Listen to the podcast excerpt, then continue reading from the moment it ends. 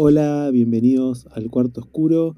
Soy Jonathan Schwinderman, más conocido como Pelada Mágica, y hoy tengo para presentarles a otro fotógrafo que el destino, la vida me cruzó ahí por casualidad. Eh, él es Pablo Cornejo, bienvenido al Cuarto Oscuro. Hola, ¿qué tal Jonathan? Muchas gracias. No, por favor, a vos por participar de este podcast eh, y me interesa charlar un poco con vos sobre tu trabajo, sobre quién sos para que la gente te conozca y conozca tu arte. Así que para comenzar, quería preguntarte, Pablo, ¿cómo fueron tus comienzos con la fotografía, con el arte? ¿Cómo te encontraste con esto en tu vida? Muy bien, muy linda pregunta. Viste que siempre que te hacen esta pregunta uno tiende a agregar algún detalle, así que em, eso es lo interesante de esa pregunta. ¿Cómo entré en contacto con la fotografía y con el arte? Em, a ver, desde muy chico yo tuve siempre el, la necesidad de registrar mis alrededores y mi propio cuerpo. Eh, creo que eso empezó bastante temprano, a la edad de 13, 14 años, eh, de manera muy intuitiva y, digamos, hay un dato en particular que me parece lindo compartir y es que eh, a mis manos cayeron las primeras cámaras digitales que comenzaron a circular en Argentina. Cámaras eh, Sony, por ejemplo, unas cámaras que tenían resoluciones muy bajas y que adentro llevaban un disquete, eh, a través del trabajo de mi padre, ingeniero, que tenía que registrar continuamente obras eh, y bueno, siempre muy en contacto con la tecnología, así que me llegaron las primeras cámaras digitales a casa. Por lo cual yo las agarraba y hacía un montón de experimentos.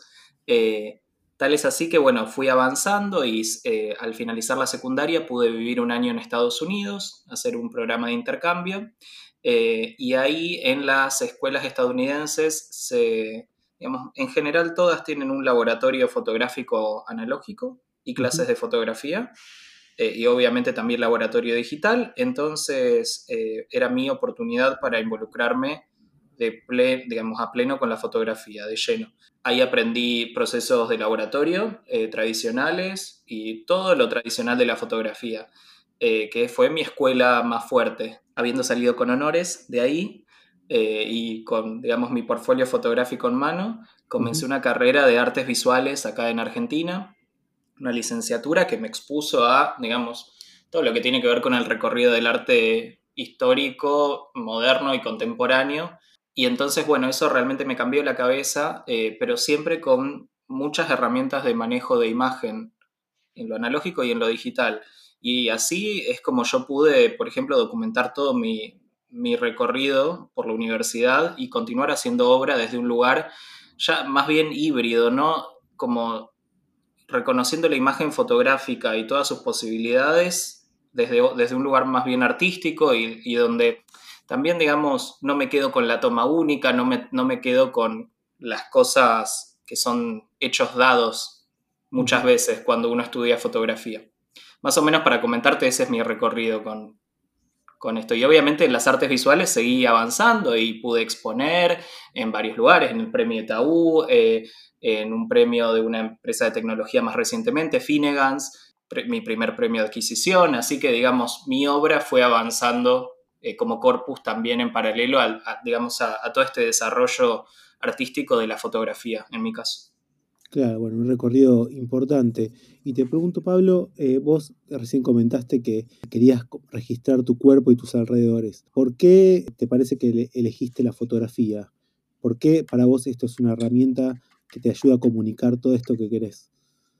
Bueno, eh, te lo cuento así también porque fue una de las maneras que, en las que yo lo relato a este proceso en mi tesis, mi tesis de grado, fue como un momento muy importante para, poder tomar distancia y reconocer qué, digamos, qué estaba reconociendo yo en la fotografía, por qué me, interesa y justamente por qué la elijo, como vos, vos decís. Y el recorrido que yo hago es, sí, digamos, eh, a los, de los 13 a los 18 años, yo continuamente hacía autorretratos, lo cual no es ninguna cosa nueva, uno tiende a dar vuelta a la cámara eh, y, con, y, en ese hecho más, bastante mágico eh, de mirarse a uno mismo a través de ese otro ojo, comenzar, ¿no? Comenzar a hacer toda una exploración. que tiene que ver con el propio cuerpo y que tiene que ver como con cuestionar, en mi caso tuvo mucho con cuestionar, digamos, esa representación de mi propio cuerpo que yo la estaba y la sigo desarrollando, ¿no? En el tiempo.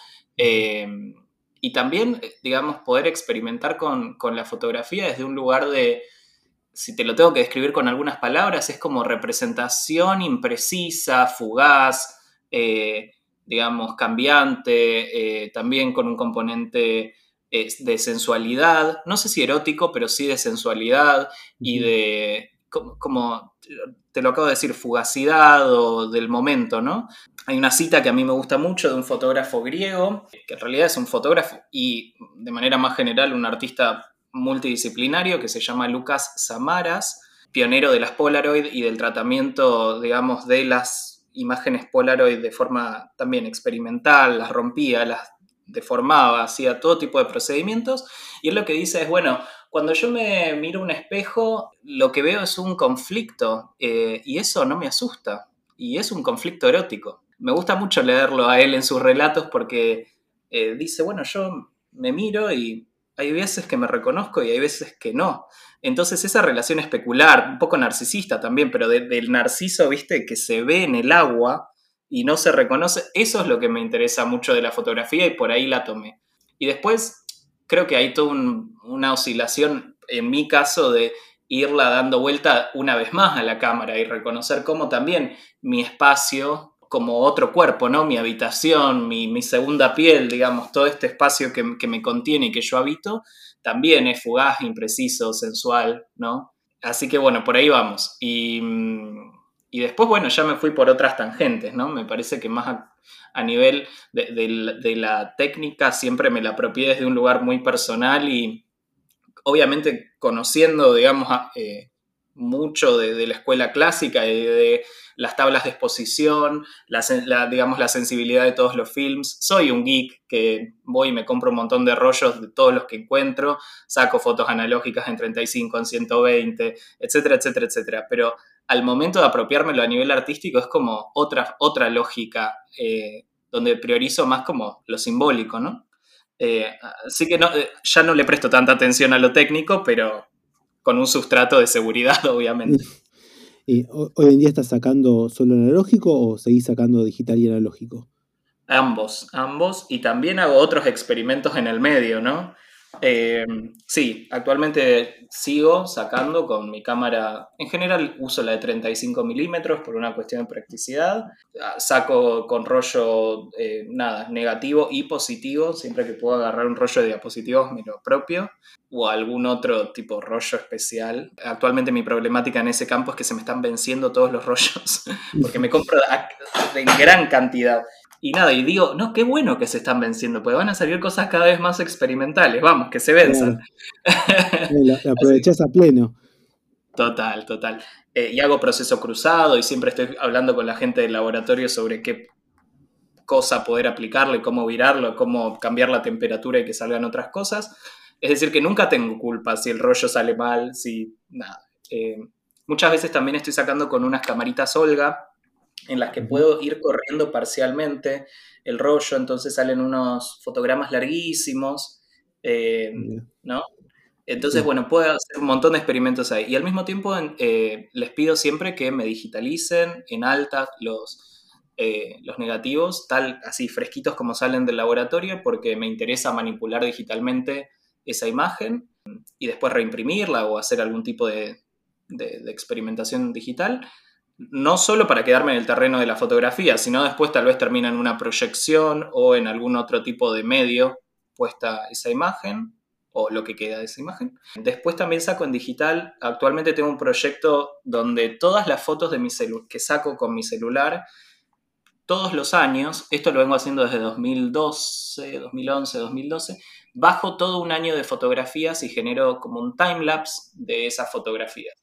Eh, hay veces que hago más de uno en un año porque son muchas las fotos, entonces lo corto a la mitad, pero en general en un año más o menos he descargado 15.000, 20.000 fotos por año. ¿Qué pasa? Armo como una especie de animación de mi vida durante todo ese año. Eh, y se vuelve una pieza de videoarte, ¿no? Para mí esa es como una forma de, de estas, donde yo ya, digamos, no me quedo en el terreno de la fotografía, pero si no la tuviese, no, digamos, no tendría de dónde agarrarme para hacer ese proyecto. Claro. Así que sí, el espectro es ese. Después trabajo con eh, fotocopiadoras, algunos proyectos los he hecho invitando a personas a fotocopiarse el cuerpo eh, y eso sale impreso en notas post-it. Eh, eso también para mí tiene un componente altamente fotográfico porque, digamos, un escáner es un dispositivo fotográfico también. Claro. Y bueno, vos que sos médico, nada, te cuento un, deseos que tengo, por ejemplo, agarrar una máquina de ecodoppler, eh, y ese es el primero, digamos. Todo, todo lo que sea dispositivos de diagnóstico por imágenes, eh, ahí voy, ¿viste? Como que quiero, eh, quiero agarrar esos, esas otras funciones de la fotografía que muchas veces, no, digamos, no, no, no están habilitadas para un uso artístico. Quiero ir por ahí. Claro, entiendo, entiendo. Y antes de hacerte la siguiente pregunta, te quería contar que, bueno, justo esta semana estuve con un fotógrafo acá en Argentina eh, conocido eh, Freddy Herr y mm, bueno, me, prestó una de sus cámaras Olga, así que yo también ahí tengo una Olga cargada, lista para ir a tomar fotos, así que seguramente ahora cuando que terminó el tiempo de lluvia salga a, a tomar algunas fotos con la Olga. No, mi mejor consejo es que no le des la vuelta entera al rollo. Está bien. Quería preguntar, Pablo, ya que, nos contaste bueno, toda tu experiencia eh, artística, todo lo que estás experimentando y querés, que creciste y que querés seguir creciendo en, todo esto, y que estudiaste afuera y que seguramente conociste un montón de otras personas eh, de otros lugares, que estudiantes de fotografía, profesionales. ¿Qué pensás del espacio que hay en Argentina con respecto a, a la fotografía del arte? ¿Pensás que es suficiente? ¿Pensás que que no está tan, eh, tan valorado? ¿Cómo, ¿Cómo ves ese espacio acá en la Argentina?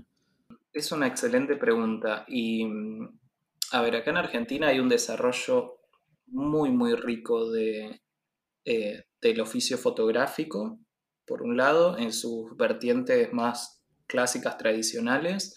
Yo aprecio eso un montón y lo, digamos, lo atesoro como parte de, del legado que, que tenemos acá en Buenos Aires. Buenos Aires digamos, creo que es una ciudad que, mantiene eh, algunas cosas clásicas y otras muy contemporáneas.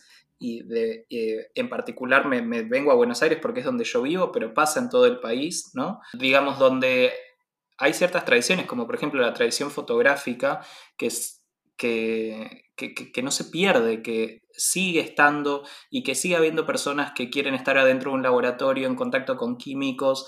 Por ejemplo, también hice un curso eh, de colodión húmedo hace un tiempo, hace unos años. Eh, no es tan fácil de encontrar eso en otros lugares. Eh, es decir, que acá hay gente que atesora conocimientos y saberes muy, muy, digamos, con mucho cariño, con mucho amor, ¿no? de manera muy generosa. Entonces eso por un lado. Eh, y creo que eso, como decía antes, genera un sustrato que permite que personas como yo, por ejemplo, eh, bueno, volemos hacia otros lugares, ¿no? Eh, y generemos proyectos de diferente calidad o con otras ideas, ¿no? A nivel fotográfico. Tenemos artistas referentes que han hecho eso con la fotografía y la han puesto en instalaciones en eh, lugares que son recónditos o que no nos imaginamos. Son referentes latinoamericanos, son referentes globales, digamos, de lo que puede llegar a ser la fotografía en el mundo del arte contemporáneo y están acá, ¿no? Eh, y para eso uno simplemente tiene que ir acá, donde yo vivo, en San Telmo, Museo de Arte Moderno, por ejemplo, para verlo continuamente, o en el interior a un museo eh, local, digamos, por todos lados emerge eso, ¿no? Y, la gente joven está, digamos, yo, creo que, digamos, en el círculo que yo me muevo dentro del arte contemporáneo, está todo el tiempo la fotografía circulando eh, desde el espectro del registro de obra, ¿no? Hasta eh, la videoinstalación, eh, hasta, digamos, que yo no la separo de la fotografía, está siempre ahí, ¿no? obviamente el campo del audiovisual enorme, con toda su cuestión de dirección de fotografía, pero también, eh, digamos, para el desarrollo de obra y estas exploraciones personales que los artistas hacemos, como que metida eh, en, el campo contemporáneo, muy metida, muy arraigada en lo que hacemos. Eh, y también, digamos, en, ese, en esa línea yo creo que digamos, va, modelando, va formando una, una manera de mirar y de mirarnos. Y bueno, especialmente a mí me interesa mucho explorar eso, ¿no? Cómo poder generar crítica o una visión alternativa eh, de cómo estamos haciendo eso, ¿no? Porque obviamente todos ahora tenemos una cámara eh, hiperpoderosa en el bolsillo, entonces hay que ver, digamos, qué usos y funciones le estamos dando a nivel artístico, ¿no? Así que eso, digamos, para mí hay un campo riquísimo de experimentación, en particular en Argentina, en Buenos Aires, donde yo vivo, en el resto del país, y realmente estamos en una posición privilegiada para hacerlo desde el presente, creo yo. Sí, sí, me parece interesante lo que decís y estoy, estoy de acuerdo. Y ya que nombraste el lugar donde vivís, San Telmo, contame un poquitito de tu proyecto Habitación 19. Contanos a, a todos de qué se trata. Bueno, fue buenísimo verte visitar la, la preapertura del espacio. Yo hace un tiempo estaba buscando un estudio, un sitio de experimentación, un lugar donde trabajar y un lugar que, eh, digamos, se pudiese también amoldar a aperturas o a eventos, ¿no? Un lugar con que yo pudiese también estructurar una agenda semestral, anual, ¿no? De diferentes aperturas.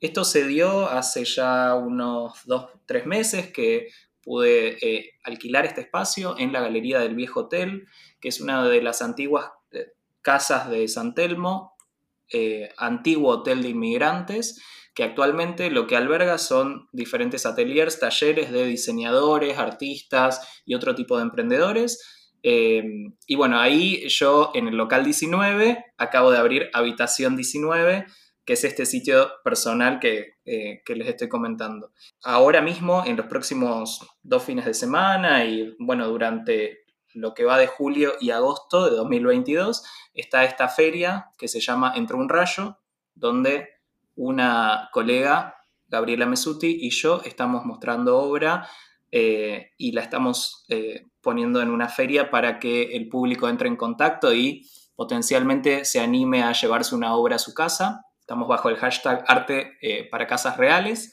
Y bueno, en esa línea tal vez me interesa comentar que Habitación 19 tiene algo de ese espíritu de poder, nada, armar nuevas formas de escucharnos, de dialogar a nivel artístico y en eso también, eh, lo voy a decir con mucho cariño, desacralizar el arte y la fotografía en el sentido de que eh, podamos reconocer que forma parte de nuestra cotidianeidad y de que sucede un hecho artístico cada vez que estamos tomando, entrando en contacto con una imagen fotográfica o cualquier otra imagen, ¿no? Pero, pero en particular con la fotografía. Así que, digamos, si, te tengo que comentar algo también en esa línea que, lo quiero compartir, es que sí, para mí la fotografía es el arte del hombre común, ¿no? Quien, quien agarre una cámara y, digamos, tenga la voluntad de eh, tomarse un momento para capturar algo que le interesa, ahí sucede un hecho de arte fotográfico y eso lo puede hacer cualquiera. Entonces me, parece que la fotografía tiene ese potencial democratizador eh, que es muy, muy potente, muy interesante. Y, bueno, muchos de mis proyectos siguen ese camino. Muchos de mis proyectos, si uno los piensa eh, a nivel estructural o los mira, mira desde afuera, son replicables por otras personas porque en general trabajo bajo esta perspectiva que, te estoy mencionando. Así que Habitación 19 es como un espacio que intenta volcar esta mirada a la comunidad y lo hace desde San Telmo. Me encantó, me crucé de casualidad, pero me, encanta el, lugar donde, está el viejo hotel. Eh, es muy lindo, tiene locales eh, preciosos con gente muy linda, artistas muy lindos de, todo tipo. Y la verdad que me encantó eh, ver tu inauguración porque realmente es genial ver fotógrafos y artistas que están apostando, como decís vos, a la fotografía, al arte, que quieren compartirlo, que quieren abrir espacios. Me parece que es, es, algo genial. Concuerdo con vos que en que hoy en día la fotografía está eh, al alcance de todos, que cualquiera pueda hacer arte y que la fotografía, no sé si concordás conmigo, pero está en una transformación, ¿no? Donde eh, lo estático eh, lo único eh, era quizás algo de otros tiempos y ahora con, lo audiovisual la fotografía necesita algo más, necesita contar historia, necesita comunicar un mensaje, una idea, un propósito y, creo que ahí donde radica entender la fotografía y plasmarla como, como el arte, ¿no? Recomiendo muchísimo que, vayan ahí a Habitación 19 a, ver las obras. Eh, no sé si eso está, está abierto todos los días digamos, se pueden acercar los fines de semana, en general estoy eh, en habitación 19 a partir del mediodía hasta el cierre de la galería, que es a, las 9 de la noche, y si es en la semana, em, por cita, coordinamos una cita y se acercan.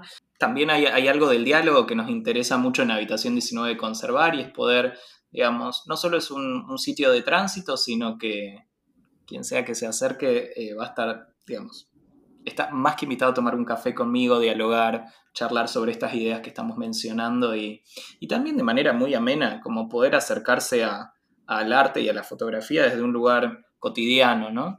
Eh, como es un espacio de trabajo, siempre van a encontrar algo que esté en proceso también y, digamos, obviamente eso es muy, muy común en el arte contemporáneo actualmente, ¿no? Pero, pero es muy importante también porque, digamos, parte de este espíritu de acercar el arte a, a cualquier persona, eh, tiene que ver con mostrar que es un proceso también, es un proceso que va, va sucediendo, no es un acto de genialidad, sino más bien un acto, para mí, más bien de humildad en la mirada, de decir, bueno, me tomo un momento para poder reflexionar, observar y, e intentar, digamos, compartirlo con otros, ¿no? Desde una imagen, en este caso fotográfica o de cualquier tipo. Así que bueno, no, no, digamos, es algo muy cercano, como decíamos. Y, también la galería es un lugar muy, muy especial. Hoy yo estuve en la galería y, digo, qué, bueno este lugar, digamos, con, con, la paz que transmite, con sus plantas, con su gente, con su tranquilidad, porque es como un pequeño oasis en San Telmo y, y eso es lo que uno necesita para trabajar, en verdad. Totalmente. Sí, sí, hay, hay, gente eh, muy macanuda, gente que realmente quiere, quiere enaltecer el arte desde, su lugar, ¿no? De, eh, galeristas, pintores, eh, trabajadores de la tela, ¿no? sombreros, ropa. Así que me parece que es un, gran espacio para, conocer y, como decís para, para recorrer, para relajarse y para trabajar. Tal cual, tal cual. Y Habitación 19 también está abierto a eso, tal vez si puedo aprovechar el espacio. Digamos, es un espacio de colaboración per se, porque, porque bueno, de vuelta, yo trabajo desde esa perspectiva, digamos, más bien abierto a las relaciones que se puedan ir dando. Eh, entonces, nada, muy abierto a que sucedan cosas. Eh, nosotros mismos ahí en la galería formamos comunidad, es decir, eh, estamos todo el tiempo pendientes de qué está haciendo el otro y de generar proyectos colaborativos. Y así como eso sucede adentro de la galería, también sucede hacia afuera. Así que, bueno, invito a todos a conocer el, espacio, especialmente Habitación 19. Si hay alguien que le interesa venir a hacer X proyecto, estamos más que bienvenidos, están más que bienvenidos eh, y, abre una, escucha activa y, posibilidades de explorar qué podemos hacer juntos. Yo voy a volver y espero que muchos se contacten con vos para ir. Eh, lo pueden eh, seguir a, Pablo en, Instagram, arroba ps.cornejo también en su página pablocornejo.com. Ahí se pueden contactar con él y pueden ir a visitarlo eh, los fines de semana en habitación 19. Pablo, para terminar, siempre hago una pregunta que me parece interesante. ¿Qué consejo le darías vos a alguien que quiere entrar en, la fotografía eh, o que está comenzando y que quiere eh, hacer un trabajo de experimentación? ¿Qué, ¿Qué, le dirías hoy en día? Bien, bien, bien, bien. Primero que nada, la cámara es tuya cuando está en tus manos. Puede no ser tuya, puede ser prestada, pero cuando está en tus manos es tuya. Y eso es para mí extremadamente importante porque no hay una sola manera de utilizar una cámara. Y así como, digamos, lo que quiero decir también es una metáfora, una metáfora de la técnica se vuelve tuya en tanto la vas aprendiendo. La técnica tiene que ver con especialmente dos cosas. Saber utilizar la cámara como dispositivo, es decir, dónde están los botones, qué hace cada parte de la cámara, por un lado, y para eso uno va a tener que aprender teoría técnica, eh, funcionamiento del dispositivo, etc.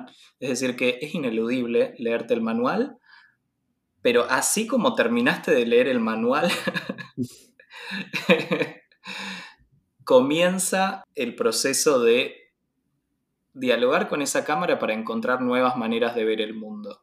hay otro fotógrafo, el cual no recuerdo el nombre en este momento, pero no importa, que dice, uno no fotografía el espacio, uno fotografía desde dentro del espacio. Entonces, mi consejo es que esa cámara te sirva como un amplificador de tus sentidos, de todos los sentidos, no solo del ojo. Eh, así que ahí vamos, la cámara es tuya, leer el manual, pero inmediatamente aprovechar a aumentar tus sentidos con esa cámara, si te lo tengo que resumir. Perfecto, bueno, muchas gracias por el consejo. Yo, Pablo, te despido, te agradezco por haber participado eh, del podcast. Espero que te hayas sentido cómodo. Súper cómodo, súper ameno el diálogo con vos y te agradezco infinitamente por la invitación. Por favor, a ustedes los esperamos en el próximo episodio. Muchas gracias, Pablo. Gracias, gracias, Jonathan. Eso fue todo por el programa de hoy. Espero que les haya gustado. Soy Jonathan Schwinderman, más conocido como Pelada Mágica. No se olviden de seguirme en mis redes, en mi página web peladamagica.com. Síganme en el canal de YouTube del Cuarto Oscuro para un montón de videos súper interesantes. Y síganme acá en el podcast del Cuarto Oscuro para enterarse de las últimas charlas, entrevistas novedades del programa. Nos vemos en el próximo episodio.